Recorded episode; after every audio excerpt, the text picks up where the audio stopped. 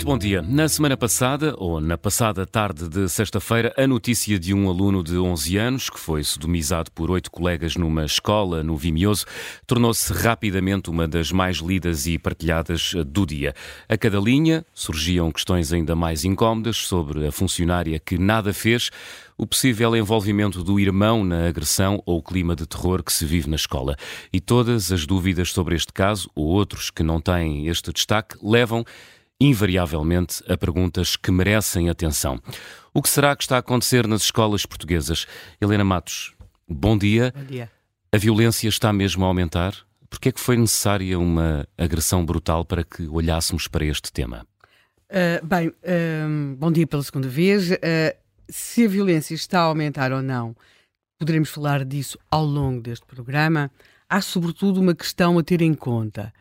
Uh, independentemente de estar a aumentar ou não, uh, o que houve foi uma saída para fora do radar das atenções. Isso claramente, e como acontece em geral para todos os assuntos que saem do radar da atenção e sobre os quais os responsáveis, os políticos, a sociedade civil se vão pronunciando, acontece que, precisa, que somos despertos por factos que, pela sua natureza brutal, nos vêm lembrar que existe esse problema e que ele está ali.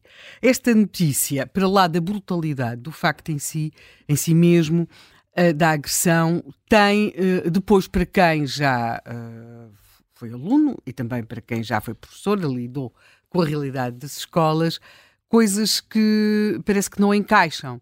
O que é, por exemplo, a questão da funcionária que, citando o documento que tem sido uh, várias vezes referido, de, de denúncia que vem do, do, Presidente da Junta de Freguesia de Vimioso, que é a funcionária que nada fez, por exemplo. Depois, a hora da agressão, pelas 12 eh, horas e 30 minutos. Esta é uma hora de, muito movimentada nas escolas, porque se tivesse sido uh, o que acontece algumas vezes no, no fim de, do ciclo de aulas ou mais cedo, uh, nem sempre há muita gente, mas às 12 horas e 30 minutos há muita gente dentro de uma escola, há funcionários, há professores, há todo o movimento, por exemplo, dos próprios das refeições, portanto, há, há muita coisa a acontecer. Por outro lado, uh, o facto da funcionária que, estava mais próxima, nada a ter feito, segundo aquilo que é dito, isto ainda não sabe se é verdade, se não, não quer dizer que não haja mais pessoas que pudessem ter reparado, porque uh, naquele ruído de fundo das escolas, Uh, na, na, em movimentação. E há sempre alguém ou que, um que estão a, a, brigar, outros que estão a falar, outros que estão a rir, outros que estão a conversar. E nós já temos até aqui falado como esse ruído tem agora diminuído dada a atenção que, que, e o tempo que eles perdem de volta uh, dos telemóveis, dos ecrãs, como se costuma dizer, mas uh, é como quando com os nossos filhos nós percebemos, a certa altura, que há ali um silêncio ou um ruído que não são comuns. Ninguém deu por isso. Uh, não, há mais funcionários nas escolas, há professores, há, há, há até muitas vezes funcionários de secretaria, uh, funcionários de refeitório, há outros colegas. Portanto, porque não estamos a falar de uma agressão ou, por exemplo, de uma, de uma, uma situação muito violenta entre dois miúdos. São só dois, não é? Nós estamos aqui a falar de um miúdo que é agredido por oito colegas. Uh, isto tem, tem muito ruído à volta. Era meio-dia e meia ninguém deu por nada, ninguém achou estranho. Depois, também é estranho não só o tempo a que se demorou a conhecer o facto, porque ele terá acontecido numa sexta-feira à tarde, depois só é reportado na semana seguinte e a denúncia vem de um presidente de junta de freguesia, por acaso também está, também está na Comissão de Proteção de Menores. Mas é o presidente da junta de freguesia que tem tido o papel mais ativo nesta denúncia e, e, portanto, ele, aliás, eh, reporta também vários casos de, viol de, violência neste agrupamento escolar entre alunos e entre alunos e funcionários. Portanto, sobre este caso em si mesmo, nós neste momento sabemos muito pouco, não vamos saber certamente mais ao longo deste programa, mas percebemos que há muita coisa para perguntar e, e, e que nos dá conta de algum disfuncionamento. Agora, alargando, porque é isso que teremos de fazer, uh, temos de entender que realmente a violência nas escolas saiu, saiu do foco da discussão. Andámos a discutir casas de banho, Uh, também discutimos muito a questão dos um, resultados escolares, os resultados do, do, das provas de aferição, os resultados PISA, mas a questão da violência na, na escola propriamente dita, ela foi, claro, também temos aquelas ações, sabemos que são feitas ações de prevenção e tudo isso, mas o que é curioso, eu acho que aconteceu uh, em relação uh, a este assunto algo tem acontecido em relação a outros, eh, não apenas na sociedade portuguesa, mas em geral. E que é, que é quando nós deixamos de falar de um assunto porque consideramos que pode ser inconveniente, ou seja, que pode favorecer o partido A, o partido B, o partido C, e então uh, vamos tratar de outros assuntos. Isto tem a ver, nós temos tido casos de violência, por exemplo, em 2023 tivemos isso foi muito referido, uma professora que tinha sido agredida com um golpe de mata-leão por um aluno, mas para mim o mais chocante não era isso, é que a turma tinha reagido com risos e aplausos. Tivemos também uma notícia uh, de uma professora que tinha sido agredida na Miguel Torga, em Bragança, ali também com, com particular violência, e até. Uh, e ela era professora de educação física, uh, mas no meio disto, também notícias de agressões entre alunos, agressões entre alunos e, a, funcionárias e familiares a funcionárias. Estou só a referir-me a 2023. Mas houve uma notícia pelas suas características, deu conta que se calhar havia alguma coisa de substancial a acontecer e que é a agressão a um professor. Esta agressão a um professor aconteceu numa escola de Felgueiras e eh, escuso de explicar porque é que é mais fácil agredir uma professora que um professor, não é? Pronto. Uh, embora nos, em algum. Diz, diz. Felizmente que estou a dizer isso e não eu. Pois não é, mas quer dizer. mas curiosamente, nas agressões, que, por exemplo, a professoras, às vezes, por exemplo, nós temos aqui a professora da escola secundária Miguel Torga, em Bragança, que foi agredida com um pontapé na cara, foi agredida por um miúdo sétimo unificado. 12 anos. Portanto, uh, uh, ele terá. É um, é um, ela era uma professora efetiva, experiente, ela tem 40 anos, é uma professora, porque muitas vezes acontece, nós, que já foi professor, como é o meu caso, pensa quase invariavelmente, ah, que a escola há pouco tempo, está nisto há pouco tempo, não percebe que se tem de manter ali uma distância quando as coisas estão complicadas. Não. É uma professora com 40 anos, que já lecionava há vários anos, e, portanto, não estamos a falar de alguém inexperiente, não é? E não estamos a falar de um aluno que, por exemplo, no nono unificado, ou no décimo, pode ser uma torre, não é? Há assim uns que de repente crescem mais que os outros todos, e alunas também, não é? Isso é uma torre, de repente. Mas não é o caso, mas falar de um miúdo sétimo, unificado. Isto dá conta aqui de algumas alterações, mas nós tivemos uma agressão a um professor, eu sei que foi feita por um aluno de 16 anos, mas com uma barra de ferro. E ele, aliás, ele foi acusado pelo Ministério Público de. Depois foi feito um inquérito, claro, e de, de, tentativa de homicídio involuntário, mas há aqui uma, uma houve um, seguiu, um, teve um percurso criminal esta agressão.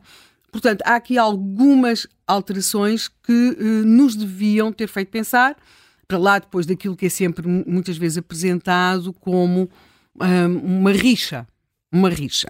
Mas entre discussões e andar à pancada e alguns episódios que têm acontecido, nós percebemos que há contornos uh, que nos deviam preocupar e, sobretudo, nos deviam levar a pensar mais no assunto. Contudo, uh, eu acho que em Portugal há uma extraordinária falta de solidariedade com os professores e com os funcionários que são agredidos, uh, parece-me ser evidente, não é? E hum, eu acho que houve isso várias tem, razões. E, Diz. Encontra explicação para essa falta de solidariedade, Helena? Ah, sim, a falta de solidariedade é de sempre. Os sindicatos, sabes que estas matérias, os sindicatos em geral tratam muito, estão muito centrados nas defesas de questões de carreira, vencimentos, progressão, essas coisas, e este assunto uh, vive-se com, com algum incómodo entre um misto de fazer de conta que não acontece, de humilhação, porque isto é, é é, deve ser, é muito complicado. Quer dizer, então uma pessoa está ali a dar aulas e agora de repente leva um par de chapadas um miúdo para, para, não, para não ser pior, não é? Os próprios sindicatos não lidam muito bem com estas matérias, os professores não lidam bem, até porque eles foram perdendo algum protagonismo nesta matéria. Protagonismo no sentido de exercício de figura de autoridade. Uh, é claro que sempre houve situações que escapam ao, ao, ao, ao normal funcionamento do que deve ser uma escola, mas em geral isso resolvia-se dentro da própria, da própria escola. Nós, neste momento, vemos o chamar dos agentes de autoridade para aquilo que há algumas décadas uh, um contínuo resolvia, uma funcionária resolvia, ou então o Conselho Diretivo, não é? que era assim um momento terrível da história. Ninguém Pelo... queria ir ao Conselho Diretivo. Pois ninguém queria ir ao Conselho Diretivo, não é? E, portanto, ao diretor de turma, isso agora parece já não ser suficiente. E, politicamente, eu acho que há aqui uma data que é importante, que é 2022, quando uma professora de Educação Física foi agredida na Figueira da Foz, quando saía do Centro Escolar de Vila Verde. Ela foi agredida por um grupo de 10 pessoas, maioritariamente mulheres, e uh, houve o ministro João Costa, quando veio a ser confrontado com isto na Assembleia da República, declarou é tão grave a violência e a agressão como é grave utilizar os casos de agressão e violência para fomentar discursos de ódio.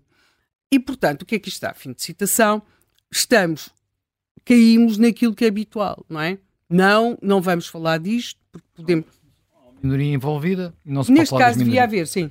Quer dizer, devia haver com certeza, não é? Portanto, isso tornou-se um tabu. Mas não Agora, tem... é, as pessoas têm que ter noção do seguinte: esses mas, tabus só são tabus para quem está longe. Claro, mas, vive, mas nota uma coisa. Redoma, para quem vive perto, esse, eh, considerar o tabu é, é uma violência contra os próprios. Contra os próprios e, e no caso, sendo que há, muitas vezes há minorias, e aqui sem qualquer problema de referir, deveriam ter sido ciganos, mas muitas vezes, e, e, falo, e falo disso para os filhos que entraram na escola pública, uh, não é, quer dizer, sendo isto verdade, também não é verdade, porque depois o tabu faz isso, faz agigantar uma situação. Hum. E muitas vezes, uh, não só não é verdade, como uh, são muitas vezes, ou frequentemente, pessoas dessa minoria que conseguem, uh, até porque são muito preocupados com a situação dos seus filhos, são presentes como pais e mães, que conseguem introduzir alguma racionalidade em situações que estão a sair fora de controle. Portanto, se sairmos destas bolhas ideológicas, confrontar-nos-íamos com uma realidade que, como todas as realidades, é plural, não é? Agora, foi-se criando aqui uma, uma questão. E o ministro, nesta intervenção, que fez na, na Assembleia da República, fez logo questão de dizer também que as participações por violência nas escolas tinham descido significativamente, mas mesmo muito significativamente, e que, por exemplo, um, em, no ano letivo 2019-2020 tinham sido reportadas 1.263 ocorrências, mas que é, e aqui estávamos a referir-nos ao ano de 2022, só tinham sido reportadas 698. E aqui chegamos a um, uma questão que é importante e que nós vamos ter hoje aqui como convidado quem talvez nos consiga explicar uhum. isto muito melhor e que é Uh, e agora estou aqui a citar um, um, artigo até do público, que o número de ocorrências em ambiente escolar comunicado às forças de segurança é 48% superior aos casos que depois surgem contabilizados nos relatórios, os chamados relatórios de segurança interna. Ou seja, nós estamos aqui perante um caso em que uh, de alguma forma, a própria, eh, os mecanismos que são usados para reportar acabaram por nos criar uma imagem uh, eh, 48% inferior àquilo que será a realidade. Ou seja, aquilo que nós. Sim, completamente distorcida e, portanto, se está, como todas as realidades distorcidas, se nós não estamos suficientemente informados, não sabemos agir, agir não é? Hum. Portanto, é como se se criasse uma imagem da escola que corresponda àquilo que nós gostávamos, qualquer pessoa de bom senso gostava que a escola fosse, mas não é aquilo que a escola é, e, portanto, sobre este manto diáfano dos números trabalhados ou, ou de alguma forma tornados mais simpáticos de um assunto que vai saindo fora do radar, há um, uma realidade que continua e, como sempre acontece, quando se ignora a realidade, uh, vai evoluindo de forma menos adequada até que um dia, de repente, há, a uma tarde de sexta-feira, um título como este, aluno de 11 anos sodomizado por oito, por oito colegas em escola de Vimioso, na presença de uma funcionária que nada fez, nos faz, de repente, foi como um murro, não é? Portanto, é um pouco disto que eu acho que gostava que falássemos hoje aqui. Vamos falar, sendo que a pergunta que estamos a colocar aos nossos ouvintes é o que está a acontecer nas escolas eh, portuguesas. Helena Matos dava conta há instantes de um dado: 48% dos eh, casos de violência não são contabilizados. É uma conclusão a que chegou o Miguel Rodrigues, é investigador do Centro do Instituto Superior da PSP, editou em livro em setembro passado, aliás, editou em setembro passado um livro precisamente sobre a violência nas escolas, tem estudado o tema, aliás, já trabalhou até na qualidade de agente eh, da escola, do programa Escola Segura. Escola Segura uh, lidou com muitas escolas da área metropolitana de Lisboa. Deixe-me só, antes de irmos para o, o o fenómeno da violência uh, generalizada nas escolas ou, ou, ou, para uma visão mais geral do problema da violência nas escolas. Sobre este episódio uh, no Vimeo, estamos perante um episódio isolado ou não? Uh, bom dia, antes de mais, um, como disse a Helena, uh, infelizmente estas situações de violência em ambiente escolar mais brutais são daquelas que nós vamos tendo conhecimento de, de tempos a tempos. Um, é um, uma temática, uma problemática muito pouco abordada, infelizmente, e eu vou ao encontro da parte da, da investigação científica. Não há muita informação, logo a partir daí também não há muita informação que passe para a comunicação social sobre a realidade que temos no nosso país. Portanto, todas as respostas que podem ser dadas a este problema são todas enviesadas. De certa forma, acabam por ser, porque não conhecendo os números reais, e nunca serão reais, temos os números oficiais, hum, que são disponibilizados no nosso relatório, no nosso Segurança Interna, sobre os ilícitos em ambiente escolar, é assim que caracterizam essa, essa variável uh, deste, deste tema, mas são apenas os dados que são transmitidos um, oficialmente uh, às polícias, ao programa Escola Segura da PSP e da GNR, que está sob a tutela do, do MAI.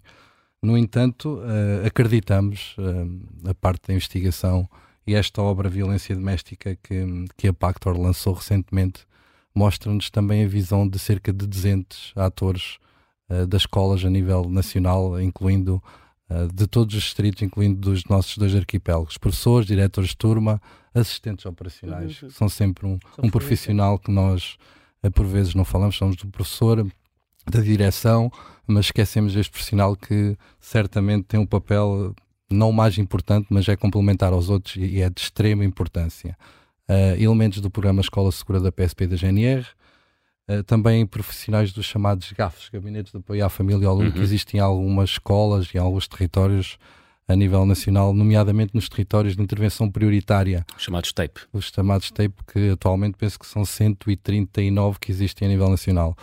Uh, entrevistamos estes 200, 200 profissionais uh, técnicos e especialistas nesta área e eles reiteram que estes dados oficiais serão apenas uma ponta do iceberg da violência que existe em ambiente escolar.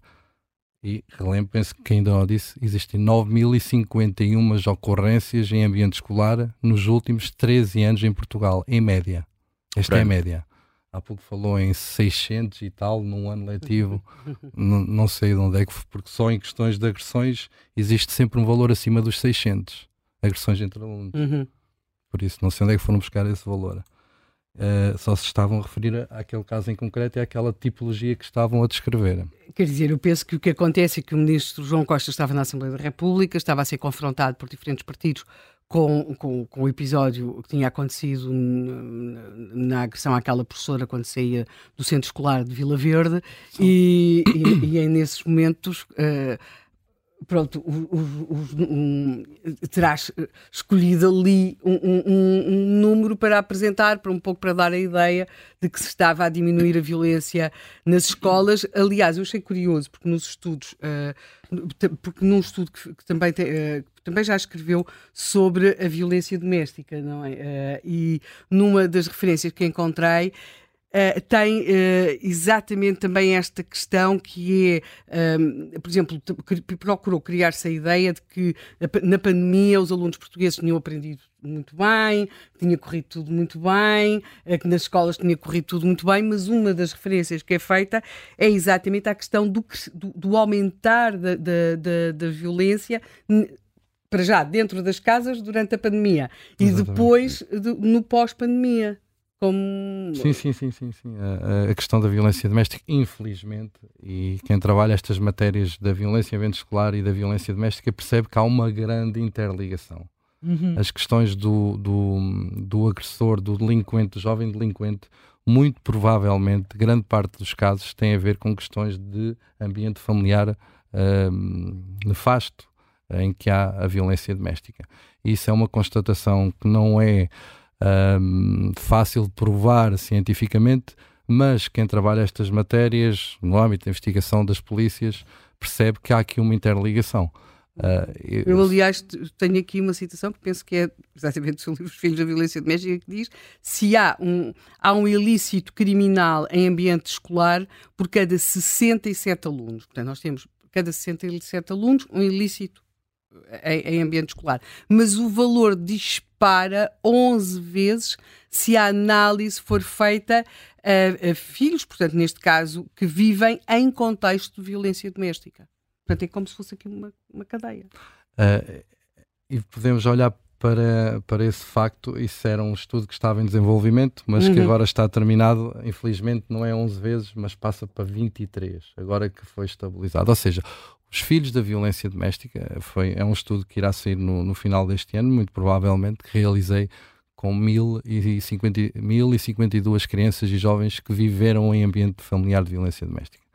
Não são vítimas secundárias, esse termo já não existe, são vítimas diretas da violência doméstica. Uhum. Estes jovens têm entre os 15 e os 22 anos e foi-lhe questionado dentro de uma, dentro de várias, foi um inquérito que foi realizado Uh, isto demorou, é um estudo que tem quatro anos já de investigação. Uh, não é fácil chegar a este tipo de amostra, filhos da violência doméstica, mas em relação ao ambiente escolar e o ambiente que eles viveram em casa, ou seja, todos eles foram vítimas de violência doméstica, percebe-se que existe a possibilidade destes jovens terem cometido algum tipo de ilícito como agressores, como delinquentes em ambiente escolar, 23 vezes mais do que a comunidade e os dados oficiais que existem. E outra questão que ainda não tinha nessa fase em que saiu essa que são, como, estudo, que são, como acabámos de ouvir, esses dados oficiais 9 mil distorcidos. Distorcidos, pelo menos, Ou pelo menos não, não, não têm adesão à realidade. Não estavam atualizados. E não estão atualizados porquê? Eu desconheço qual a razão. Esta obra decorre de um pós-doutoramento em educação. Essa, esta obra, o seu livro Violência, Violência, Violência nas, nas Escolas, escolas da, da Pactor que saiu recentemente, mas o, o, ele provém de um, um pós-doutoramento em educação realizado na Universidade de Lusófona com o, o meu querido professor um, Carlos Poiares.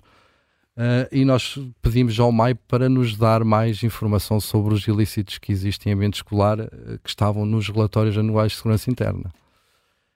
Porquê? Porque havia alguns dados nos relatórios eh, anuais de segurança interna que não discriminavam de, de, ano para ano exatamente as mesmas variáveis. Então nós pedimos uma atualização. Por exemplo, havia um, um ou dois rasis que não nos mostrava os distritos onde tinham ocorrido essas ocorrências. E na maior parte deles havia. Então pedimos essa atualização.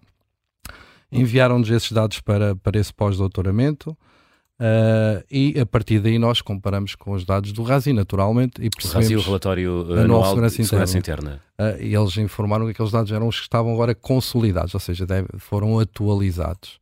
E eram 48% superiores àqueles que estavam disponibilizados. Mas, segundo percebi, houve um momento, uh, há um momento, creio que em 2010, em que as autoridades deixaram de contabilizar e deixaram de fazer uma análise fina dos dados da violência nas escolas. É assim, uh, Miguel Não, Rodrigues? Em 2010, 11, até esse momento existia o chamado Observatório de Segurança uhum. Escolar, que nos lançava para, como fonte aberta um relatório de, das ocorrências de evento escolar, que era um documento científico em que quem fazia investigação ia trabalhar também a nível de políticas públicas de, na área da educação, era a partir daqui que sabia os dados. As ocorrências de violência ocorriam no, no espaço do intervalo, na cantina, em sala de aula, contra o professor, contra o aluno. Havia essa, essa panóplia de informação neste relatório que este observatório fazia. Foi e extinto. agora só sabemos por escola, distrito e cidade. Agora, a partir desse momento, uh, sendo extinto em 2010, 11, esse observatório que tinha estes relatórios muito pertinentes, uh, terminaram e apenas no relatório anual de segurança interna temos estes dados, tipo de ocorrência, quantas foram, criminal, não criminal e por distrito. Não temos mais informação. Uhum. Miguel Pinheiro, vamos ter, uh, Miguel Rodrigues, aliás, vamos ter a oportunidade de uh, continuar a conversar consigo até ao meio-dia. Temos já vários inscritos, vários ouvintes uh, inscritos para participar no Contracorrente, sendo que a pergunta que estamos a colocar aos nossos ouvintes é o que é que está a acontecer nas escolas uh, portuguesas. Um dos convidados do Contracorrente é o Ricardo Barroso, é psicólogo, consultor de entidades públicas e privadas no âmbito de processos de intervenção em comportamentos de agressão e violência. Por motivos de agenda, não pôde estar presente em direto. Helena Matos conversou bem cedo com o psicólogo. Esta manhã é essa conversa que vamos ouvir agora no Contracorrente. Temos hoje connosco uh, o psicólogo e também uh, professor na Universidade de Trás-os-Montes e Alto Douro, Ricardo Barroso.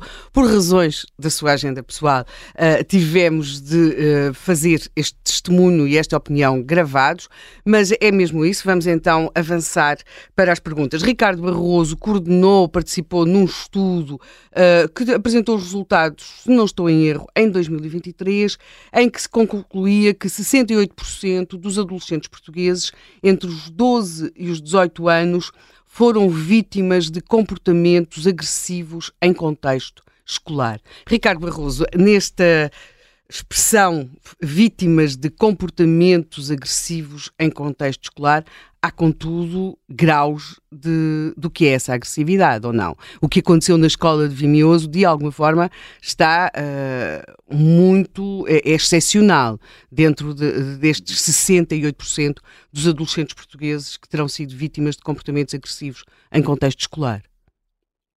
Sim, sem dúvida.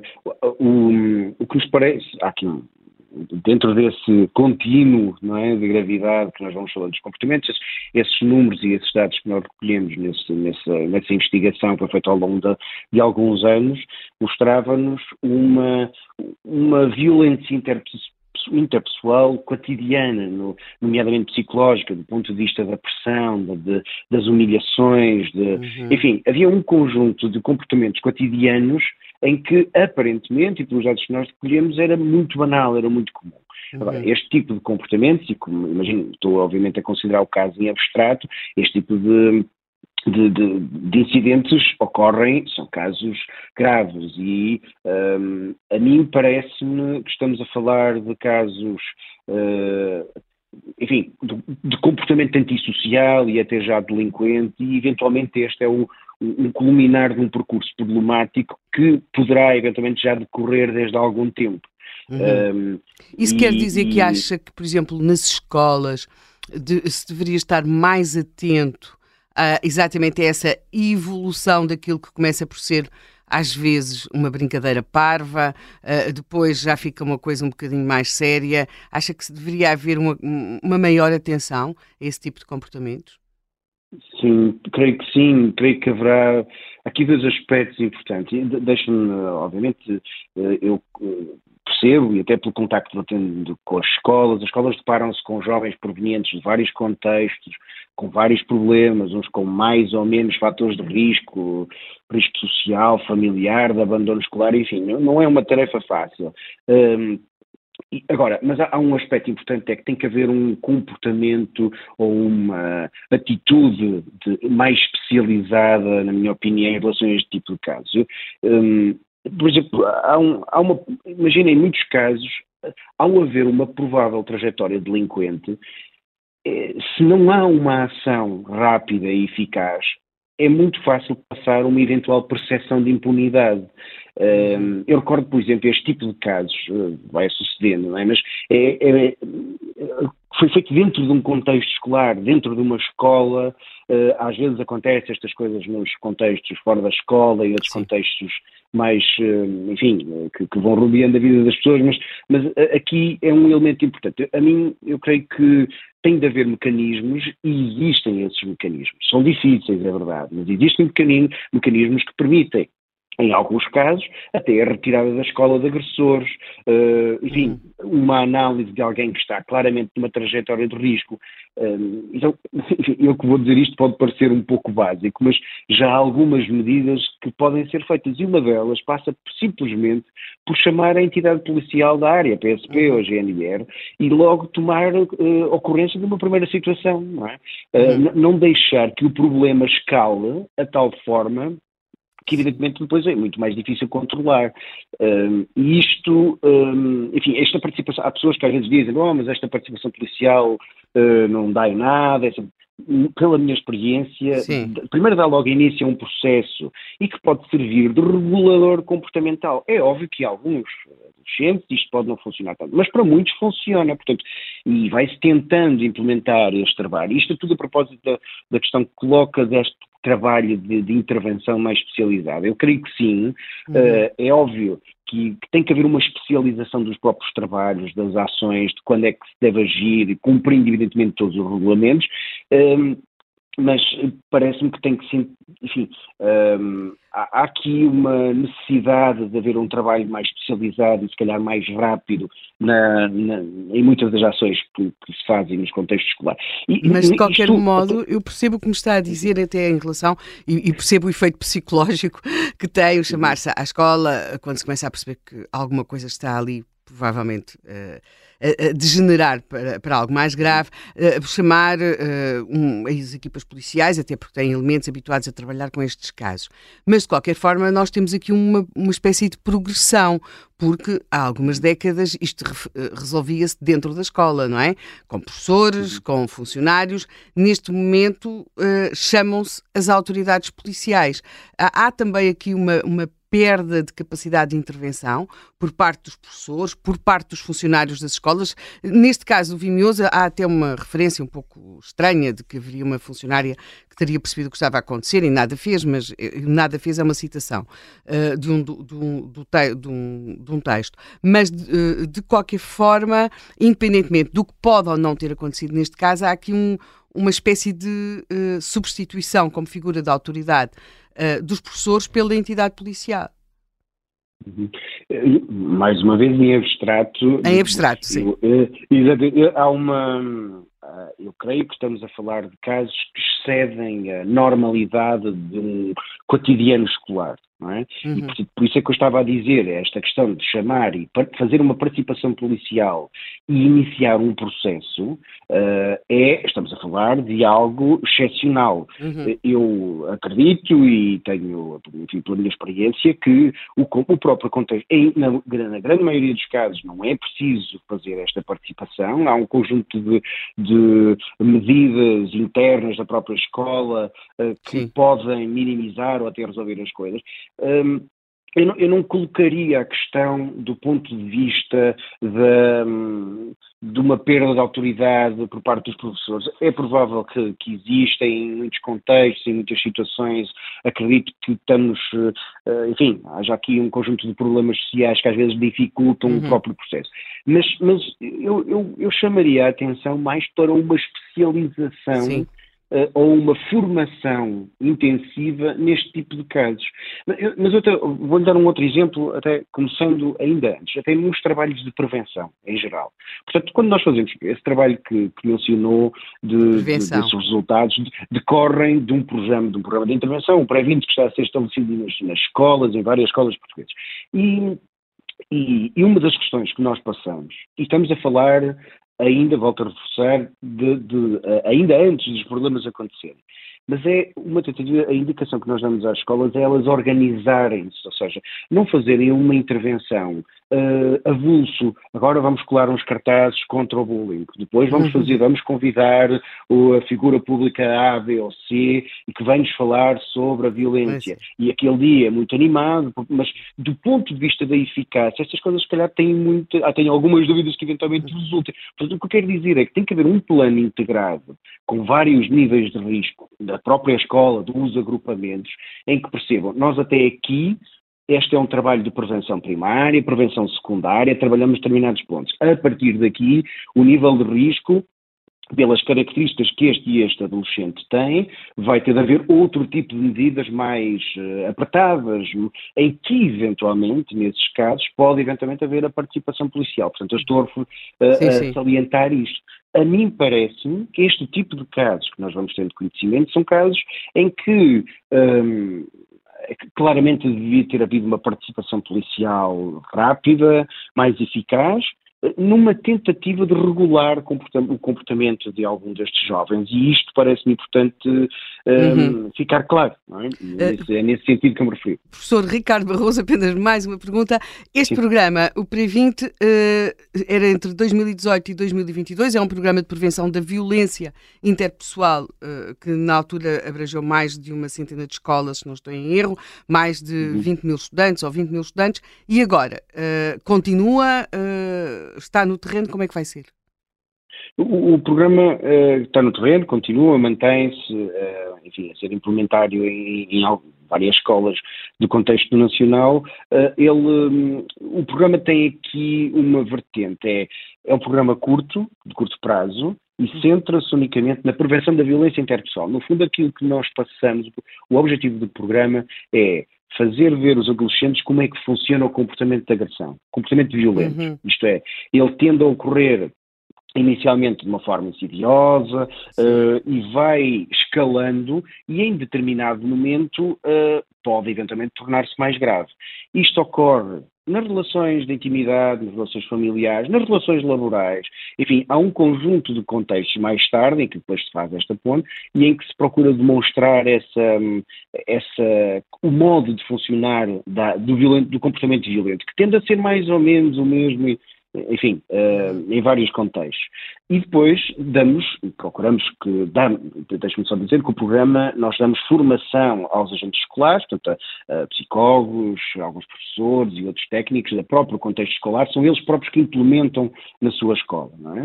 Uh, e depois esta equipa escolar, os, os formadores, uh, transmitem um conjunto uhum. de competências específicas para os alunos reagirem a esse comportamento de agressão, que pode passar por eh, pode passar por não fazer nada, isto é, se ele pode perceber que pode, eh, o comportamento dele de, de, não reação até pode resolver as coisas, mas ele vai perceber que a culpa não é dele. Ou pode eventualmente uh, avançar já com outro tipo de medidas, como participar a um adulto mais velho ou resolver o problema de outra forma. Portanto, trabalham-se aqui um conjunto de competências específicas para lidar com esse dia a dia. O, que, o, o, o, programa tem funcionado bastante bem. Nós, mais uma vez, ele trabalha na prevenção da violência interpessoal e procura ser um, incidir essencialmente num ou outro ponto que nós achamos determinante, mas é um programa de prevenção primária uhum. e secundária. Por exemplo, não resultará, não é um programa direcionado para este tipo de problemas já, na minha claro. opinião, mais delinquentes, etc., Sim. como por exemplo ouvimos falar não é, Deste, nestes, em algumas caso. destas escolas. Portanto, tem outro nível de, de ação. Não é? Olha, uh, professor Ricardo Barroso, espero que o programa seja bem sucedido, porque se for bem sucedido, nós não teremos notícias como esta que chegaram da escola de Vimioso. E uma boa manhã. Muito obrigado. E é a partir desse caso que estamos a questionar os nossos ouvintes eh, sobre o que está a acontecer nas escolas eh, portuguesas. Temos vários ouvintes inscritos. A primeira é a Madalena Correia de Sá. Bom dia, Madalena. Bom dia. Estamos a ouvi-la. Madalena Correia de Sá, estamos a ouvi-la. Sim, sim, tá. Bom dia. Olha, para mim, este caso é o culminar da miséria moral a que se chegou neste país, em todos os sentidos. É perfeitamente inadmissível que isto possa suceder numa escola que tem professores empregados e que ninguém faça nada. Isto não há palavras que descrevam ao estado a que nós chegamos em Portugal. A miséria moral, a miséria de tudo. Não há valor, não há princípios, não há educação, porque isto são coisas perfeitamente comuns, não é? Miúdos fazerem atos destes são coisas que nunca pensei na minha vida poder assistir. É uma vergonha. E tudo isto mostra bem ao que se chegou. É um espelho do país que temos. Obrigado, Madalena Correia de Sá, tá. pela sua opinião. Bom dia. Bom dia. Uh, reformada, ligava de uh, Lisboa.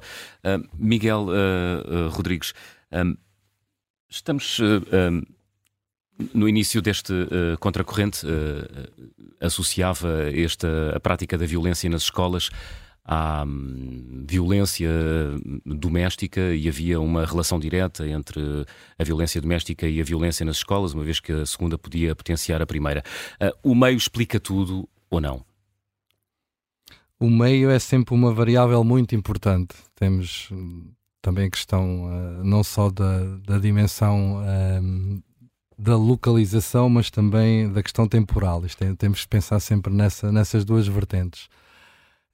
Um, poderemos estar a interligar que existem mais situações de violência em ambiente escolar, por exemplo, em zonas de, de bairros sociais, em escolas que estão inseridas em, em âmbito social.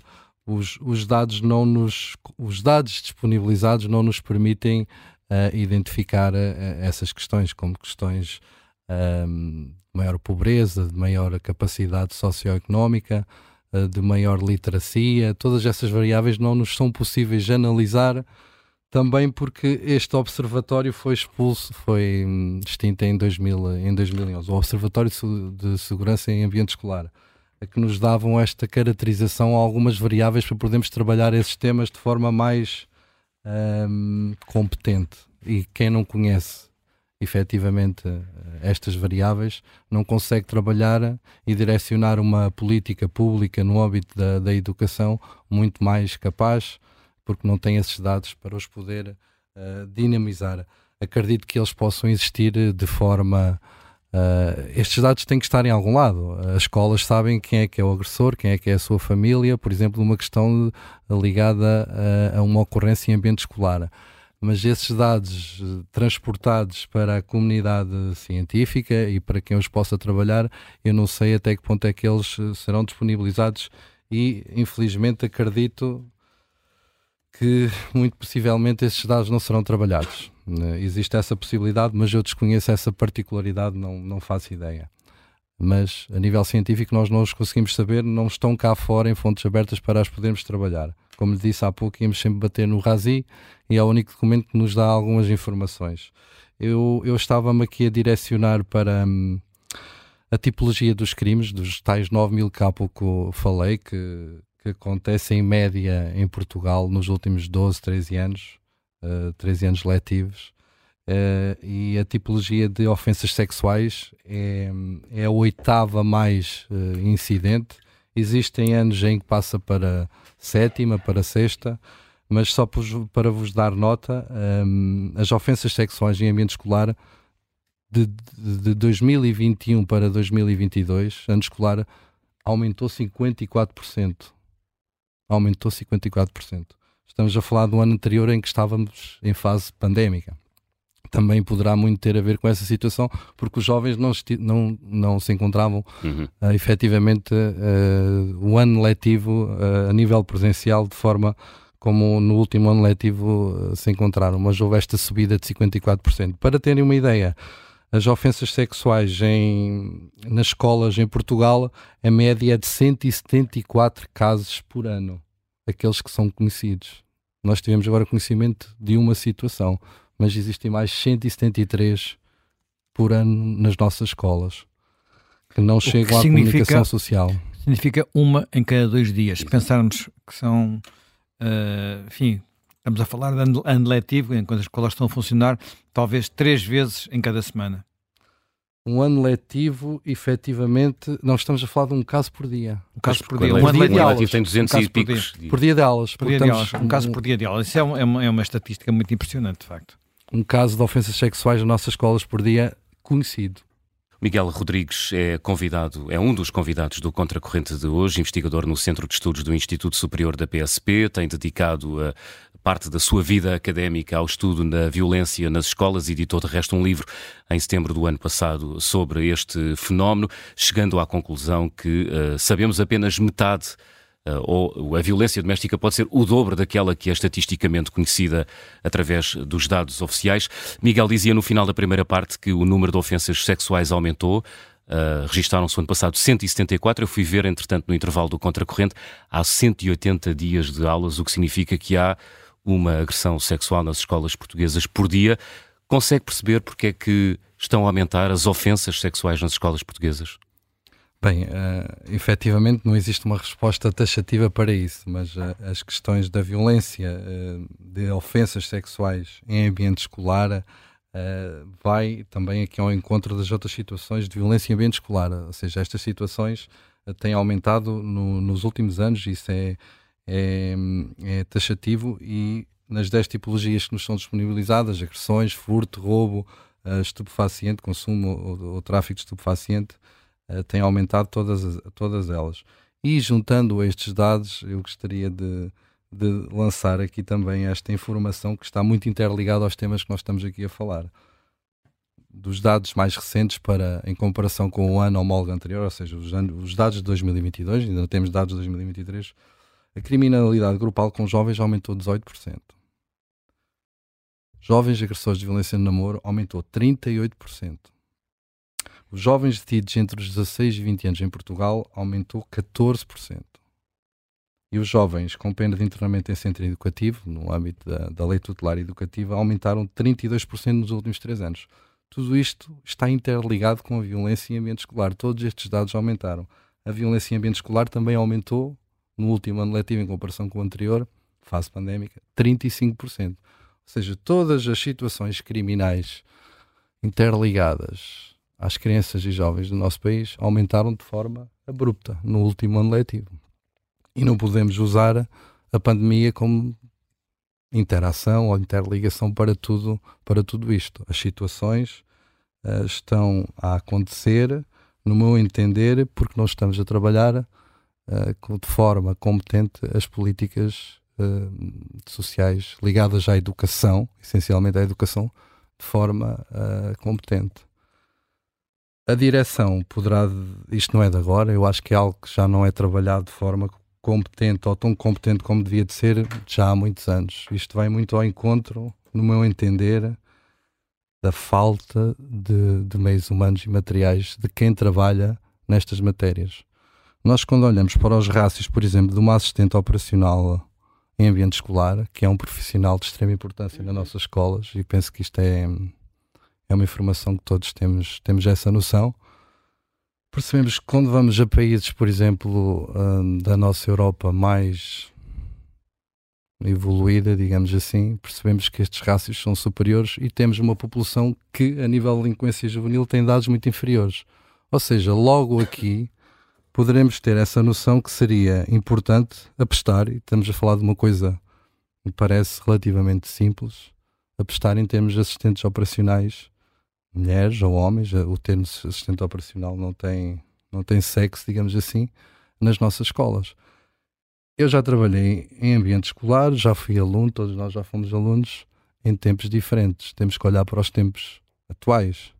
Quando nós vamos a um liceu e vemos um, um, uma zona de, de intervalo, de, de, de recreio, que tem centenas de metros quadrados, e se nós olharmos para o meio, conseguimos perceber que encontramos uma assistente operacional ou um assistente operacional em determinado ponto-chave, ou direcionado, ou indicado pela, pela direção da escola. E é claro que em escolas muito grandes, eh, e as secundárias, por norma, têm uma parte de jardim, depois depende muito de cada escola. Mas tem partes em que facilmente se oculta situações, como por exemplo, se calhar eh, aconteceu com esta. Temos a informação que terá sido assistido por uma assistente operacional, Custa-me a crer que isso tenha acontecido, não sabemos. Espero bem que não tenha sido, não, não tenha sido essa a realidade efetiva. Não estou a ver alguém, a ver um jovem a ser sodomizado por, outro, por outros oito jovens e que não tenha feito nada desculpe interromper, essa questão que se coloca, colocam-se aqui várias questões, uh, por exemplo, que aliás eram referidas uh, frequentemente até por, por, esse observatório, pelas pessoas que estavam à, à, frente, esse observatório que foi mais ou menos desativado em 2010, 2011, e que passa pelo seguinte. Quando se anuncia, e em geral os ministros da Educação adoram os governos, não é? Vamos prolongar uh, a escolaridade obrigatória, a escolaridade obrigatória agora vai até determinada idade, e sempre em crescimento, tem de se entender que é muito diferente ter numa escola alunos com 16 anos, 17, ou ter alunos todos que vão ali até aos 14. Por outro lado, a opção pelos chamados grandes agrupamentos escolares, que se faz perceber e que se entende perfeitamente, tendo em conta uh, o que está a suceder em termos demográficos no país, que não poderá não fazer muito sentido manter determinadas uh, escolas porque tem muito poucos alunos, porque manter um cargo de professores, um quadro de professores e funcionários para essas escolas com poucos alunos não faz muito sentido, mas ao fazer-se a opção pelos chamados grandes agrupamentos escolares, sobretudo em zonas uh, fora das grandes cidades, leva a que os alunos estão todo dia fora de casa. Portanto, eles vão, se têm transporte escolar, até saem de casa muito cedo, hum. Porque eles não entram, as aulas não começam para todos à mesma hora, mas há um transporte. E, portanto, eles chegam à escola uh, às 8, mais ou menos, e depois estão mais ou menos todo o dia em ambiente escolar. Uns podem sair da escola, têm autorização, outros não têm. Portanto, há uma concentração de muitos alunos dentro do mesmo espaço e alunos com idades muito variadas. A nossa organização, em termos escolares, suscita algumas questões. Há países que, por exemplo, mantêm uh, os seis primeiros anos de escolaridade, não é? O quinto e o sexto ano, uh, junto, por exemplo, com aquilo que nós aqui chamamos, chamávamos a escola primária, uhum. não é? E, sobretudo, há uma separação entre, do, dos mais velhos em relação ao quadro dos mais novos. Em Portugal, a opção tem sido pela construção de grandes agrupamentos escolares, com uh, miúdos que vêm das mais variadas áreas de diferentes conselhos, que vão para um agrupamento escolar eu não estou a dizer que isto seja bom, Bem, estou a dizer que seja mau. não é obrigatoriamente só uma escola, não é? Não, portanto, pode não ser, escolas. felizmente, uh, pode não, ser. Não é obrigatoriamente Mas... só uma escola. Agora, a questão que estás a levantar é saber se uh, as escolas é B2 mais 3 sim, sim. É por aí adiante, se fazem sentido na forma como estão sim. ou se a própria organização do espaço devia ter, ser, ser e mais obriga a um é? grande investimento em uh, assistentes operacionais, vulgo que nós chamávamos funcionários ou contínuos ou coisa assim, um grande investimento nesse tipo de de, de, de, fun de, fun de, funcionários e de pessoas que trabalham nas escolas, há, é uma enorme discussão sindical, enormíssima, uh, pelo menos nas escolas chamadas básicas, se os professores hum. também devem ou não ir, uh, muitas vezes porque o momento dos recreios é complicado, vigiar os recreios. devem ou não estar nos recreios, mas a verdade é que não são apenas os alunos que gostam de estar uh, no seu isolamento, não é? Os professores, em geral, reagem muito mal à sua presença no espaço recreio. Os próprios funcionários, aí falo da minha experiência da Associação de Pais, os, ou seja, é como se o contacto direto com as crianças fosse a coisa menos valorizada ou, ou, ou, da qual muitas vezes eh, as pessoas acham que têm sempre outra coisa mais importante para fazer. E sim, uh, uh, o investimento em assistentes operacionais é fundamental, porque um, um sobretudo essas zonas mortas da escola, essas zonas sombras, arquiteturas também têm muito que se lhe diga, uh, acabam muitas questão. vezes por propiciar uh, situações 5, 10, 15, 20 minutos em que Sim, mas eu acho que há aqui duas questões que são mais culturais, se quisermos, e que são uh, porventura as mais complicadas de todas. Uh, estava aqui a lembrar-me de um livro que li recentemente, que é aquelas Três Mortes de Lucas Andrade, que é o livro do Henrique Raposo, ah, que conta muito a história, enfim, é um, é um, livro que tem uma componente autobiográfica e fala muito do que se passava numa escola aqui de, dos arredores de Lisboa, uhum. num subúrbio de Lisboa. Eu quando vi os números, uh, alguns destes conselhos, grandes conselhos dos arredores de Lisboa, que nós sabemos que têm uma estrutura social e étnica mais complicada, são aqueles também onde há mais casos. Portanto, e isto uh, levanta pelo menos dois tipos de problemas. Um que é uh, qual é a interação entre a escola e as famílias, e outro que é o nível de disciplina dentro das escolas e o grau de autoridade dos professores dentro das escolas. Estas coisas não podem ser separadas, não podem ser separadas aquilo que se passa dentro da, aquilo que, que é considerado tolerável dentro da sala de aula ou na relação entre os professores e os alunos, uhum. e depois uh, uh, o exemplo que aí decorre para outras coisas é se tudo é tolerável, onde é que as coisas param? Pronto. Sim. E desse ponto de vista, há muitos comportamentos que, enfim, aquela, aquele discurso que eu volto, de vez em quando encontro em artigos de opinião, até em relatórios oficiais, que é não queremos voltar à escola de antigamente, porque a escola de antigamente era muito repressiva. Ora bem, uma das coisas que nós sabemos é que se não são colocados limites ao que se pode fazer e não pode fazer, e se não houver castigos, não tem que ser corporais, são castigos, uh, uh, vai-se testando, quer dizer, faz parte da nossa natureza e, sobretudo na natureza dos mais novos, ir testando os limites, hum. até onde eu posso ir. Hoje fiz este disparate, será que amanhã consigo fazer um maior? E depois de disparates inocentes, passa-se para disparates menos inocentes. Uh, e, e, e, e de mecanismos que são mecanismos de brincadeira, passa-se para mecanismos que são mecanismos de exercício de poder. Tudo isto está, de alguma forma, escrito nos livros, não há nada uhum. daqui, aqui de especial. É saber é como é que nós, uh, com o discurso não pode ser apenas aí a escola tem que ser isto e aquele e aquele outro, inclusiva, democrática, multicultural, tudo isso é muito bonito.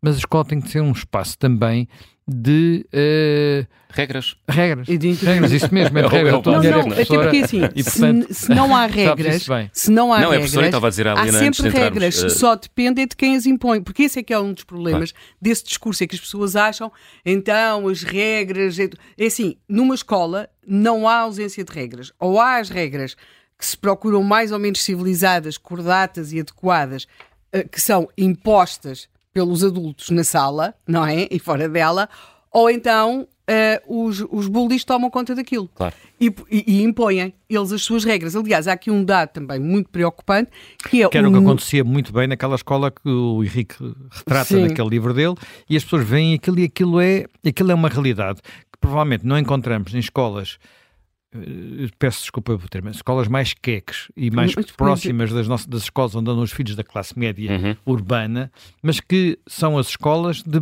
onde boa parte do país tem. E depois é necessário ter, ter em consideração que nós não podemos dizer a um professor que é a mesma coisa ter uma turma uh, com o problema, fala-se muito do número de alunos na turma. Mas, e porquê é que não se fala de outra coisa? Que é o número de alunos português? com quantos falam português, quantos... Quantos, uh, quantos têm necessidades educativas quantos especiais. têm necessidades educativas especiais. Isso é, porventura, muito mais importante hum. do que o número total de alunos. Se eu posso ter uma turma, porventura, 30 alunos, sem problema nenhum, e posso ter uma turma de 20, cheia de problemas, se tiver dois tapes, eh, é assim que se diz, não. O tape é, é o território. Não é, território NES, não, é, é NES, NES. Dois, dois NES ou, ou, ou, três línguas diferentes dentro daquela ou sala mais. de aula. É completamente, ou mais, Pode não é? Mais. Há escolas com às escolas da região da Grande Lisboa e agora começa a ser pelo país todo, com dezenas de línguas. Não é uma ou duas, são dezenas. Uhum. Dezenas de línguas. Isto para não falar de hábitos culturais diferentes. Sim. Designadamente, por exemplo, na relação entre, entre os rapazes e as raparigas. Sim. E temos aqui também uma, um, um, dados que são. Ou seja, os próprios alunos também muitas vezes não, não deverão percepcionar a escola como segura porque, uh, ou não devem, não é? Certamente, porque o número de armas apreendidas pela PSP nas escolas vem crescendo e deixa, quer dizer, e, e deixa uma pessoa a interrogar-se. Nem todos aqueles alunos terão levado as, as armas para a escola para atacar.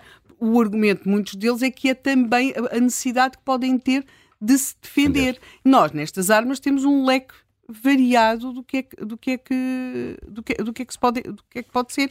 E temos de perceber que uma navalha numa escola é muito perigoso. Portanto, não é, uh, não, não devemos só preocupar-nos se estivermos a falar de armas de fogo. Não. Uma navalha numa escola é uma arma que pode ser muitíssimo perigosa. Portanto, há aqui sinais Ou uma pedra. Muito...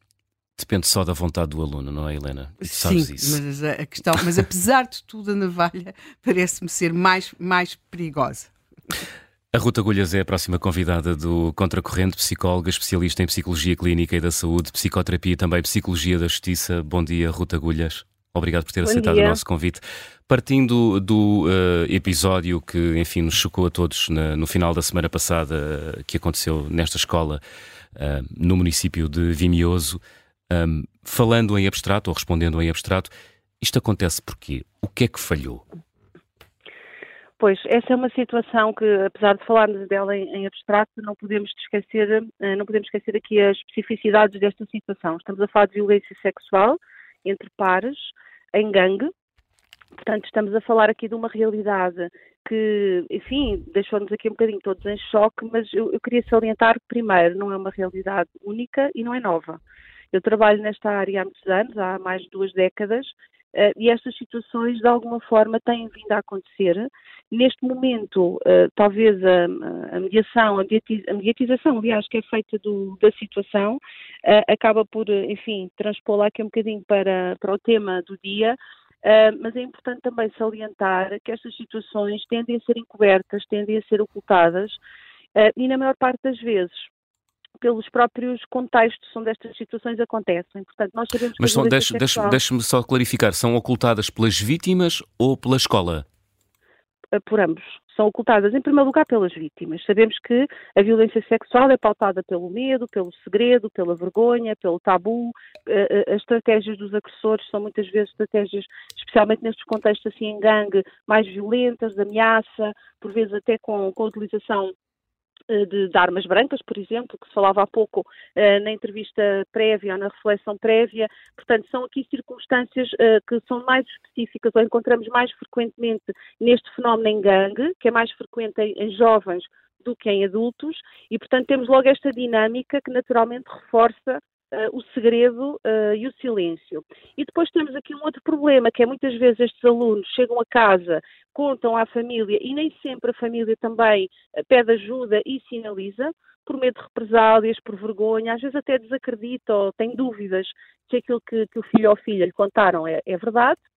E temos depois os contextos onde isto acontece. Não é só a família que muitas vezes tende a ocultar a violência sexual que acontece no seu seio, mas também os estabelecimentos de ensino ou hum. outras instituições onde estas situações acontecem nem sempre são devidamente reportadas.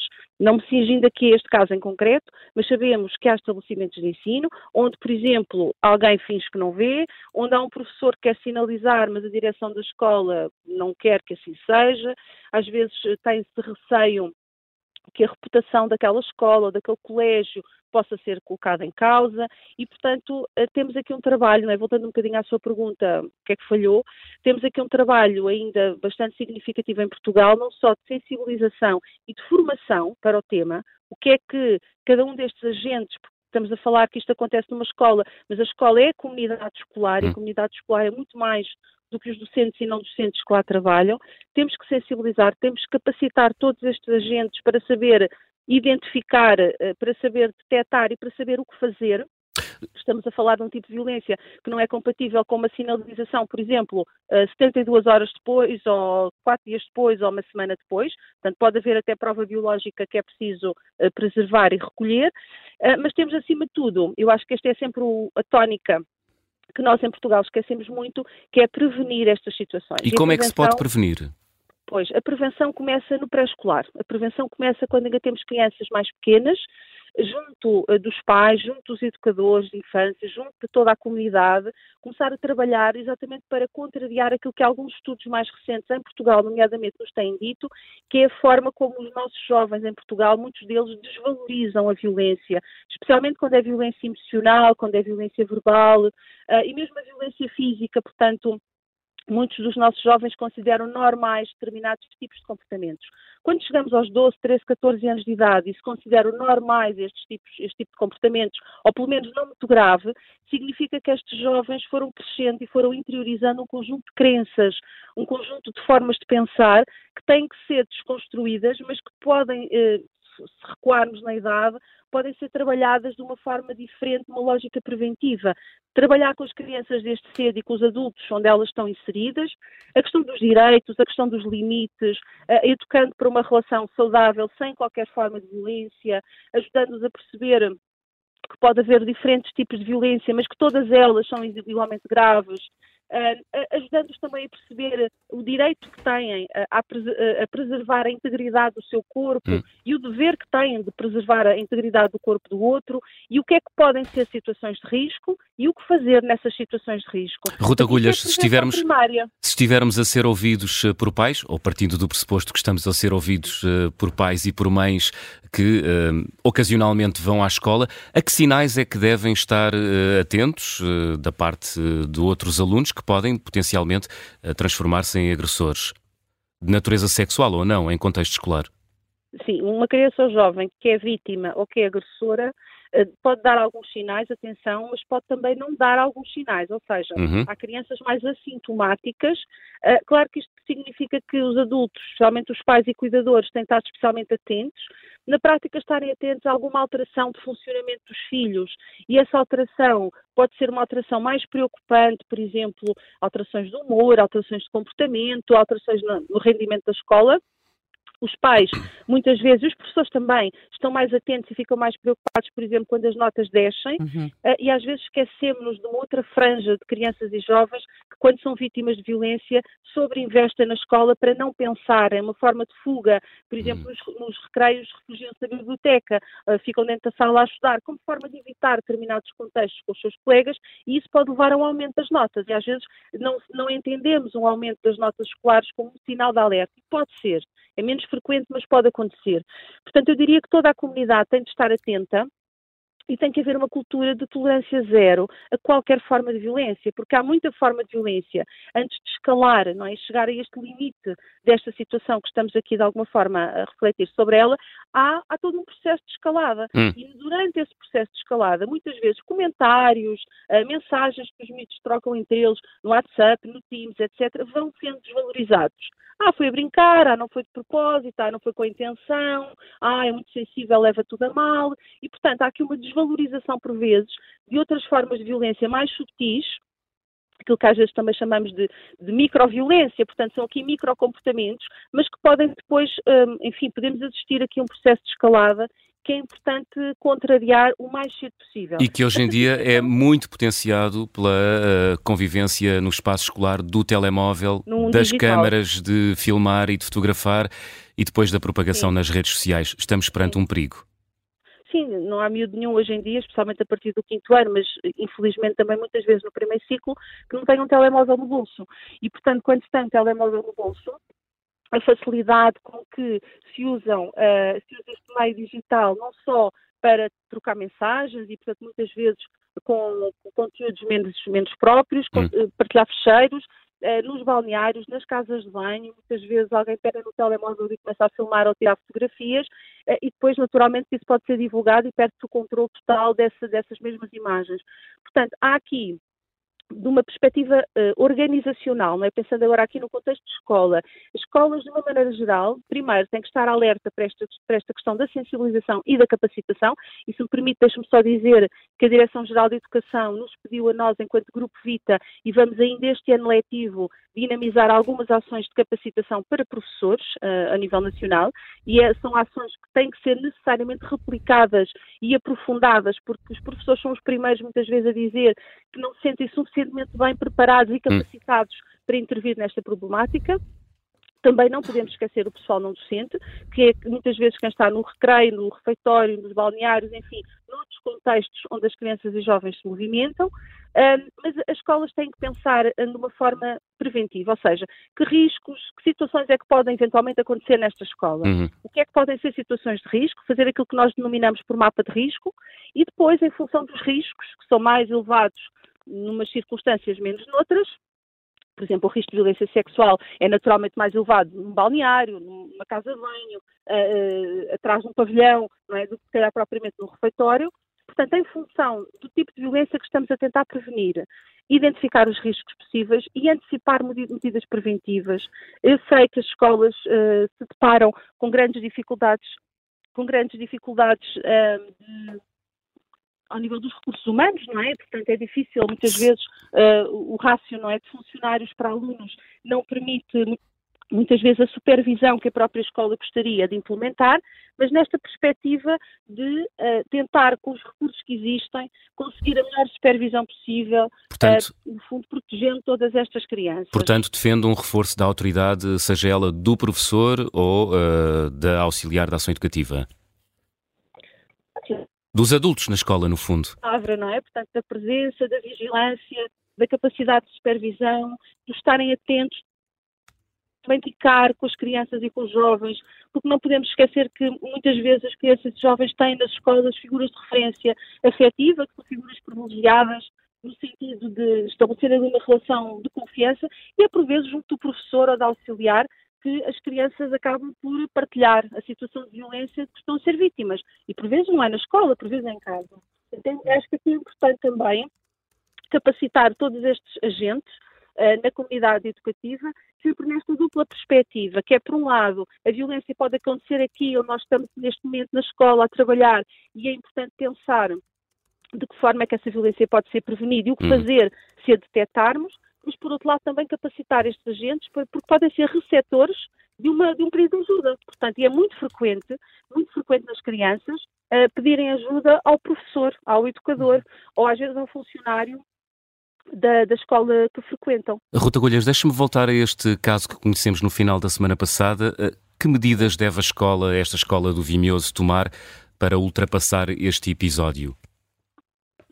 Bem, em primeiro lugar, acho que é importante uh, que ele seja, enfim, que não haja aqui um tabu à volta desta situação, que a escola reconheça que isto aconteceu. Não vamos estar agora aqui à procura de quem foi o culpado em termos institucionais, uh, mas pensar o que é que nós podemos fazer para que isto não se repita no nosso estabelecimento escolar.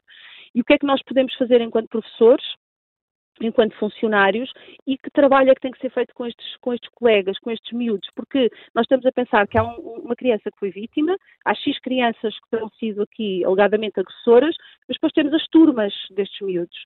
E estes, estamos a falar de fenómenos que não têm um impacto exclusivo apenas na vítima direta da violência. Este, este rapaz que terá sido vítima desta situação tem amigos, tem colegas de turma e aqueles que são alegadamente agressores também têm. E por isso é importante que a escola pense sobre como intervir nestas turmas. Então, eu diria que é importante um trabalho mais focado ao nível da turma, uh, um trabalho ao nível mais geral da própria escola, para que os próprios alunos também se sintam mais seguros. Imagino que possa haver crianças que no dia a seguir a isto ter tornado público tenham dito em casa não quero ir para aquela escola. Isso me acontece a mim. Portanto, tem que haver aqui também esta capacidade da escola de transmitir serenidade, não é? Mas acima de tudo segurança. O que é que nós, enquanto escola, estamos a fazer? Que medidas é que estamos a adotar para prevenir uma situação destas? Tra, tra, eh, deixando passar também de uma forma clara esta mensagem de tolerância zero. Por vezes fala-se que um funcionário eventualmente poderá ter visto, nada terá feito, enfim. Esta, esta dinâmica dos espectadores passivos tem que ser contrariada, sejam eles adultos ou crianças. Nós no bullying assistimos muito a esta dinâmica temos o agressor, temos a vítima e temos o bystander, não é? Que são normalmente mais ainda do ponto de vista quantitativo, uh, e estes bystanders, ou estes espectadores passivos, é um bocadinho aquela lógica de não é comigo, não me quero meter, não quero arranjar problemas. E esta dinâmica tem que ser trabalhada. Nós temos que trabalhar com as crianças também nesta perspectiva de uh, terem que, de facto, pedir ajuda, contrariando, porque nos mais novos isto acontece muito, aquela ideia de que pedir ajuda é o seu queixinhas, hum. não é? E o ser queixinhas tem uma conotação negativa no grupo de pares. Não é ser queixinhas, é velar, é zelar pelos direitos do, do próprio, mas também os direitos do outro independentemente da violência que está a ser exercida de uma forma direta, ser sobre mim ou ser sobre terceiros. Naturalmente, para um funcionário, portanto, adulto, não é? Tem ele que, que, que função tiver naquela escola, Uh, naturalmente que uh, a mensagem que tem que passar de uma forma muito clara é que a denúncia sinalização é obrigatória. E se tal não acontece, deve haver medidas uh, sancionatórias pensadas para estes adultos que eventualmente sabem, observam ou têm conhecimento de uma situação de violência e nada fazem. Ruta Golhas, deixe-me perguntar-lhe, o Presidente da Junta fez bem em denunciar, em fazer denúncia pública deste caso? denúncia pública, enfim, partilhando o nome da escola, é isso que me está a questionar. Uh, estamos a falar de um conselho com 4 mil habitantes, portanto não é muito difícil pois, chegar à escola. É isso. A questão aqui é que corre-se o risco de haver uma estigmatização, não é? Uma estigmatização não só da própria vítima, como do próprio, enfim, de todo o ambiente escolar, é muito fácil identificar. E esta estigmatização, e estou a pensar noutros casos que já acompanhei muito semelhantes, em zonas mais pequenas, em que há uma situação que depois de alguma forma é tornada pública, muitas vezes o que acontece é que depois as vítimas não querem ir à escola, têm vergonha, eh, sentem-se estigmatizadas, sentem-se olhadas, é um bocadinho aquela sensação que toda a gente sabe que foi comigo. Eh, e aqui os alegados agressores podem também sentir o mesmo, não é? Até com medo de represálias uh, por parte de outros colegas e podem ser, ser até uma, um medo legítimo, não é? Porque podem sentir aqui este, este receio de que alguém lhes faça mal como retaliação daquilo que eles alegadamente poderão ter feito. Portanto, eu diria que, por um lado, é importante, não é? Não, não esconder isto debaixo do tapete hum. e falarmos sobre estas realidades, mas sempre protegendo ao máximo a reserva é? e a privacidade de todas as pessoas e se fosse em Lisboa no Porto, se calhar era muito fácil isto ficar, enfim, de uma forma mais subtil, era difícil fazer esta identificação, num conceito tão pequeno, mas acho, acho que é bastante fácil que se consiga identificar as pessoas em causa. Ruta Gulhas, obrigado por ter aceitado o convite para estar aqui em direto no Contracorrente. Foi importante ouvi-la. Nós, pais e avós, e enfim, membros de todas as comunidades educativas, precisamos de ferramentas para lidar com este problema da violência na escola. O Paulo Torres está a acompanhar o Contracorrente e enviou-nos uma mensagem de áudio por WhatsApp. Vamos ouvir. O que se passa nas escolas é o que se passa uh, em todo o país. É a decadência total, é a impunidade total, é a corrupção que muitas vezes até é premiada. Pá. Depois nas escolas há esta cultura woke e, e as casas de banho mistas, ou seja, interessa tudo menos a formação, quer académica, quer pessoal. Um, acerca das casas de banho mistas, que penso que isto tem a ver com as escolas e muito, uh, é uma descontextualização total dos políticos, porque porque é que não se experimentam as casas de banho mistas na Assembleia da República? Uh, acho que isso devia começar por aí. Uh, falamos tanto de escola, escola pública, são muito poucos os políticos que têm as crianças em escolas públicas, são muito poucos os políticos que vão a um hospital público, mas isto, pronto, já, já estou eu estou a dispersar um bocadinho. O meu ponto de vista, a profissão mais importante do mundo são os professores. Pá, são os professores é que vão originar eh, pessoas íntegras, eh, bem formadas, eh, a respeitar o próximo, em todas as áreas, em todas as profissões, vão originar depois outros bons professores. Um, e a gente vê como é que os professores têm sido tratados uh, em Portugal pelos últimos anos. Epá, maltratados, são desvalorizados e, e era preciso tratar bem os professores, incentivar bem os professores para ajudarem a criar bons cidadãos eh, íntegros, honestos, eh, a respeitar o próximo. E não acontece nada disso porque pessoas boas e bem formadas vão originar eh, bons políticos pá, em todas as áreas. É, e não, não, não acontece nada disto. Os professores uh, são a profissão mais importante, deviam estar na base de um país, porque é através deles que, que se pensa o país a 10 anos e a 20 anos. E, e uma sociedade boa, e nada disto, nada disto é feito. Hum, chama a atenção para o fato eu não sou professor uh, e deixámos de ouvir eh, falar completamente nos resultados daquele relatório PISA que fala sobre o ensino e a aprendizagem em Portugal. É uh, escandalosamente assustador o, o caminho que leva a nossa escola pública. Obrigado, bom dia. Obrigado nós, Paulo Torres, ouvinte que nos enviou uma mensagem pelo 91002 4185. Uh, Miguel Rodrigues, uh, à violência nas escolas, nos últimos anos adicionámos aqui uma outra camada a este problema, que é o facto de muitos miúdos terem hoje uh, redes sociais, telemóveis, há dados sobre cibercrime, sobre ciberbullying. Sabemos o que está a acontecer nas nossas escolas nesta matéria ou não? Sim, o digital veio trazer aqui outra outra performance, infelizmente, mais negativa ainda, porque é muito mais abrangente conhecendo uh, a, difusão de, deste problema uh, pela, pelas nossas crianças e jovens e depois pelos próprios adultos.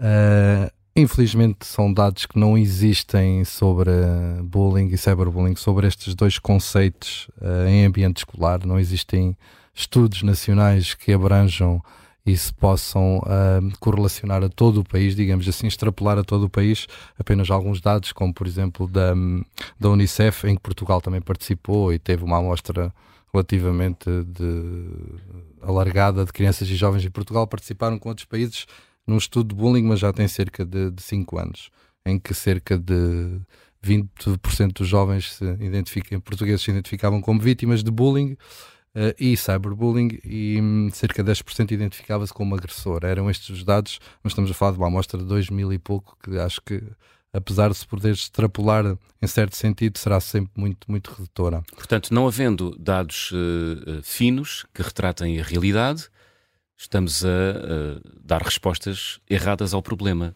tal como na violência física exatamente. Ou normal, erradas, ou pelo assim. menos não, não, não tão direcionadas para, para aquilo e, que poderá ser o mais importante. Mas há, há, um dado que me deixa ficar sempre perplexo, porque isto claramente prende-se também com a idade que eles têm, não é? E com o sentimento de impunidade e de, de, e de, e de invencibilidade, também é característico da, da idade, que é quando eles filmam a agressão. Ou seja, nós temos muitas destas, algumas agressões que são filmadas e, e em dois contextos diferentes ou porque alguém que não intervém, mas filma para de alguma forma dar um registro daquilo que aconteceu, mas às vezes é filmada pelos próprio grupo dos agressores, também como mais uma forma de humilhar aquela claro. vítima e depois colocam... E às vezes a própria agressão já é propositada e já é e, uh, e, e filmam, não é? filmar. O que também dá conta de que, que se uma pessoa está a agredir outra e para mais filma, é porque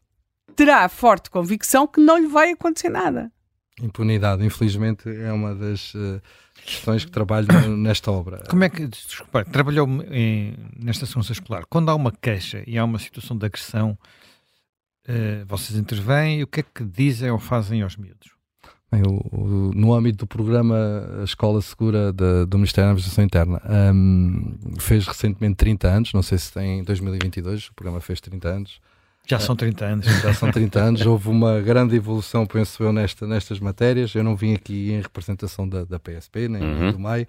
Vim como investigador, mas trabalhei nesta, neste programa durante muitos anos e quando há uma agressão, quando é identificado ou chamado este programa Escola Segura, estes elementos vão identificar as partes, vão informar os pais, agressores, vítimas. Deduzo que a primeira pergunta que façam é que idade tens?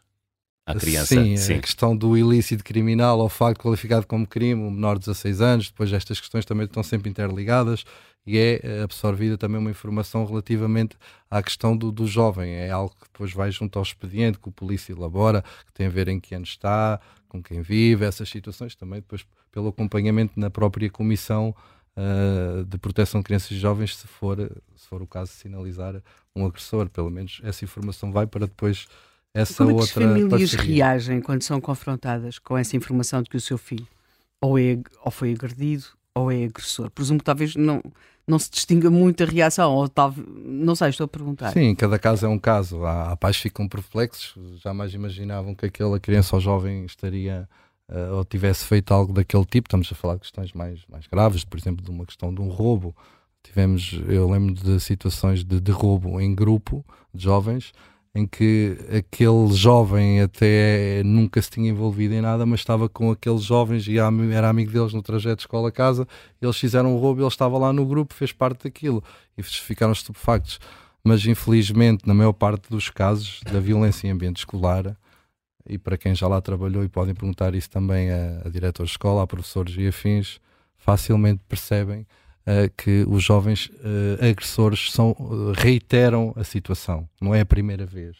Um jovem delinquente comete um, comete um furto, um roubo, que agride um aluno, normalmente volta a fazer isso mais que uma vez. E é essa a sensação e é essa a informação que eu vos hum. posso dar, porque passei passei por isso a nível profissional e percebemos isso. Um jovem que é apanhado a roubar num supermercado por um agente da PSP ou uh, um guarda da GNR, a escola é informada desse facto ou não?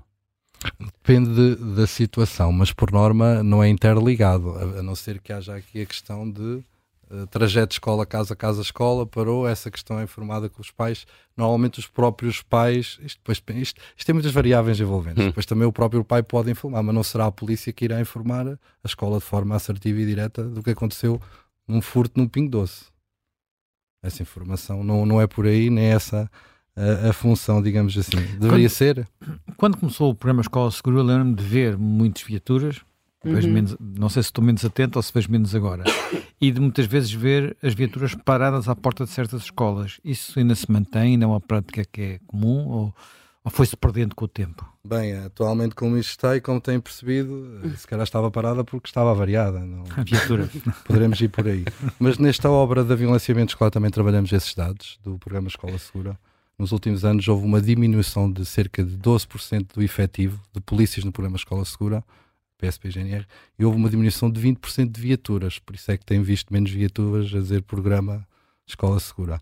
Já cerca de 70%. Mas há uma razão objetiva para isso ou é apenas. Não, foi o desinvestimento nas desinvestimento. forças de segurança nos últimos anos. O carro patrulha é aquele que numa esquadra tem que haver sempre para apagar os fogos, que nem nos últimos meses, como têm percebido pela comunicação social, há muitas esquadras sem carro de, de patrulha por, por questões de avarias. a vendesse se era só da escola segura naquela, escola, naquela esquadra que haveria ou naquele posto, o da escola segura passa para ser o carro patrulha. São programas que efetivamente têm tido hum. estes investimentos, mas tem a ver com a realidade no seu todo e não no âmbito do programa Escola Segura, porque acredito tanto PSP e GNR gostariam de ter mais elementos, mais polícias e mais viaturas para, para alocar este programa.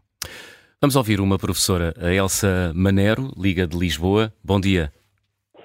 Bom Elisa, dia, Elisa para... Manero. Elisa, bom dia. Parabéns pelo tema.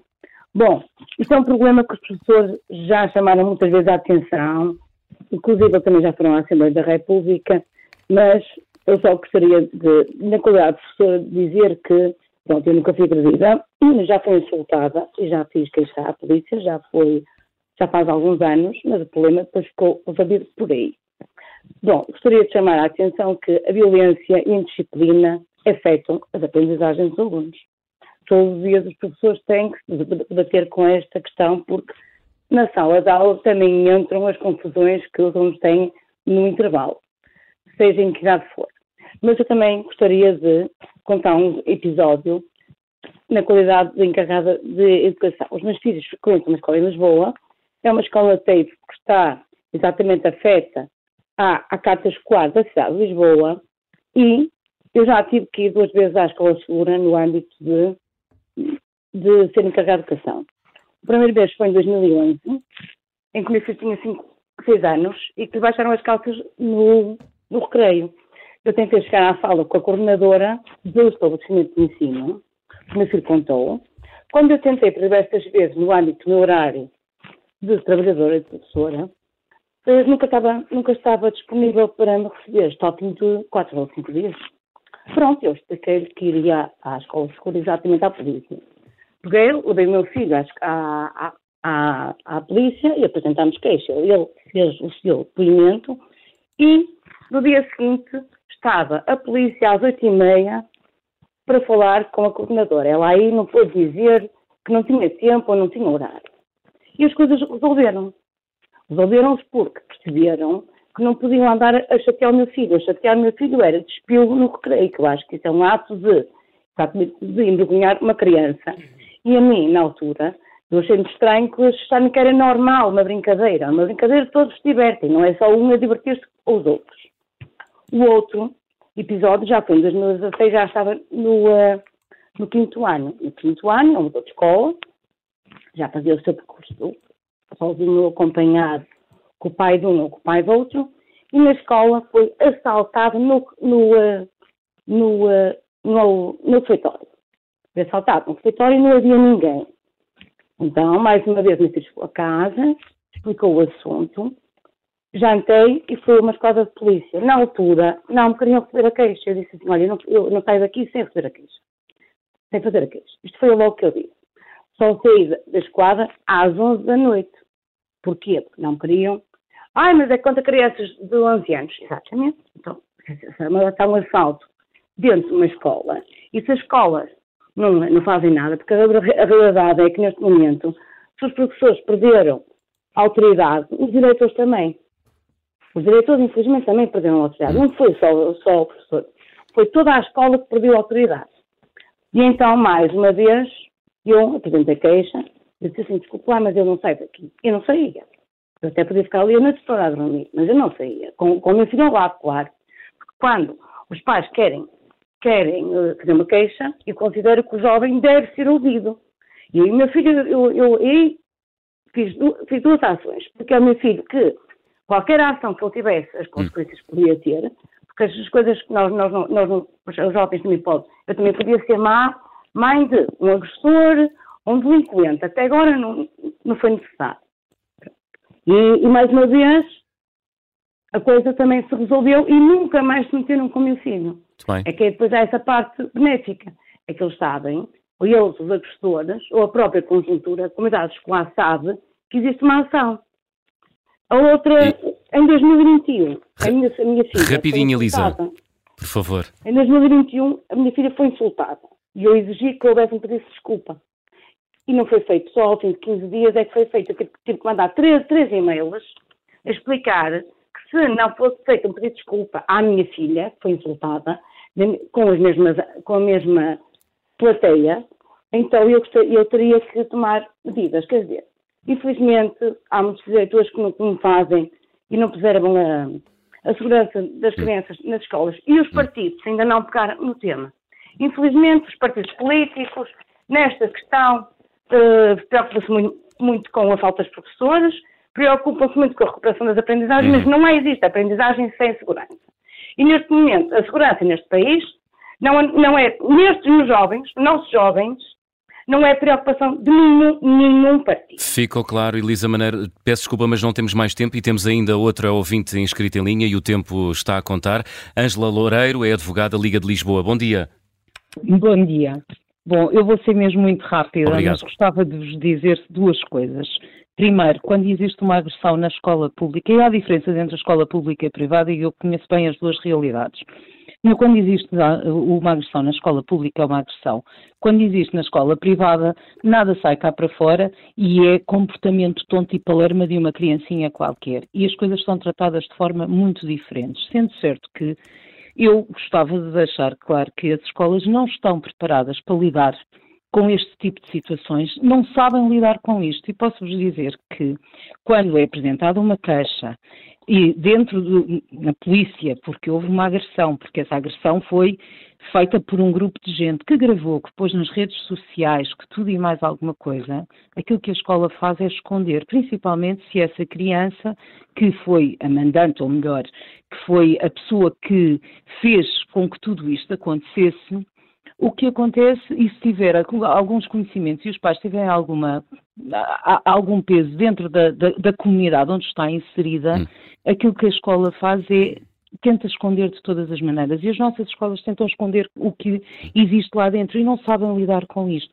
E isto é uma situação muito complicada, porque na verdade aquilo que muitas vezes acontece é que nos esquecemos sempre que o, aquele que é agredido, o ofendido, na verdade é ofendido variadíssimas vezes e o agressor passa impune e acha que não lhe aconteceu nada e, portanto, não aprende a lição.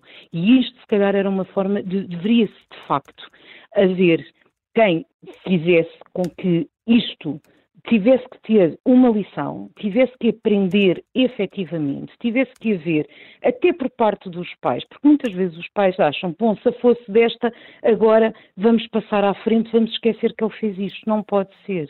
Nós, pais, temos a obrigação de se a escola efetivamente não fez aquilo que deveria fazer, pelo menos em casa, as coisas tinham que ser diferentes. E muitas vezes aquilo que se passa na escola é efetivamente o reflexo daquilo que se passa em casa. E isto é o reflexo do nosso país, porque nós de facto estamos sem rei nem rock. Obrigado. E é só isto. E peço desculpa, mas já sei que estou com pouquíssimo tempo. Obrigado, Ângela. Obrigado pela compreensão. Ângela Loureiro, advogada, ligava-nos de Lisboa. Uh, Miguel Rodrigues, muito rapidamente. Uh Vem aí uma campanha eleitoral, os partidos deviam, os partidos políticos, evidentemente, deviam prestar atenção a este fenómeno, deviam dar-lhe eco? Claro, eh, é óbvio que sim. As crianças e os jovens são, são o nosso futuro, têm que ser trabalhadas, têm que ser seguras, têm que trabalhar, têm que estudar em ambientes seguros e é claro que as políticas da área da educação têm que ser de redefinidas, têm que ser complementadas e têm que ser alocado muito mais meios humanos e materiais e financiamento para se poder ter estes estes, estas duas variáveis muito importantes para a segurança das nossas crianças e, e jovens. Obrigado, Miguel Rodrigues, obrigado por ter estado no Contracorrente. Helena, obrigado. pela autoridade que me foi uh, investida, uh, uh, Olha, notas finais. sim, é verdade que as escolas encobrem. Eu passei por isso como professora, vivi isso. É verdade, as escolas procuram sempre encobrir na medida do possível e enquanto for possível. Creio também que é muito te que temos de equacionar uma questão que, que, isto não acontece apenas aos filhos dos outros. Uh, nós vemos como os nossos políticos muito frequentemente não têm os filhos nas escolas públicas ou nas escolas públicas consideradas problemáticas, porque isso também é outro assunto, mas é, existe muita convicção de que isto só vai acontecer aos filhos dos outros, seja como agredidos, seja como agressores. e, e, e, da desatenção que se tem dado a este assunto, de, até um pouco, se quisermos, da forma como se procurou arredá-lo uh, do, do, centro da discussão, uh, isso só vai levar a que Uh, dentro de algum tempo, outra notícia objetivamente pior do que aquela que aconteceu no Vimioso uh, nos venha lembrar que temos mesmo de tratar desta matéria. José Manuel Fernandes.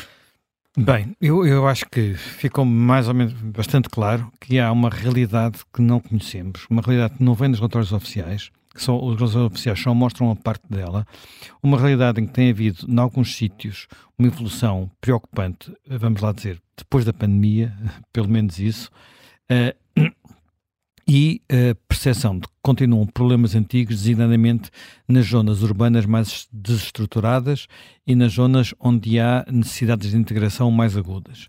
E isto não pode ficar debaixo de um tapete, porque falar do assunto é, por uma razão qualquer, uh, discurso de ódio, como às vezes foram as respostas oficiais e fáceis para não falar de problemas que existem e que as pessoas sentem.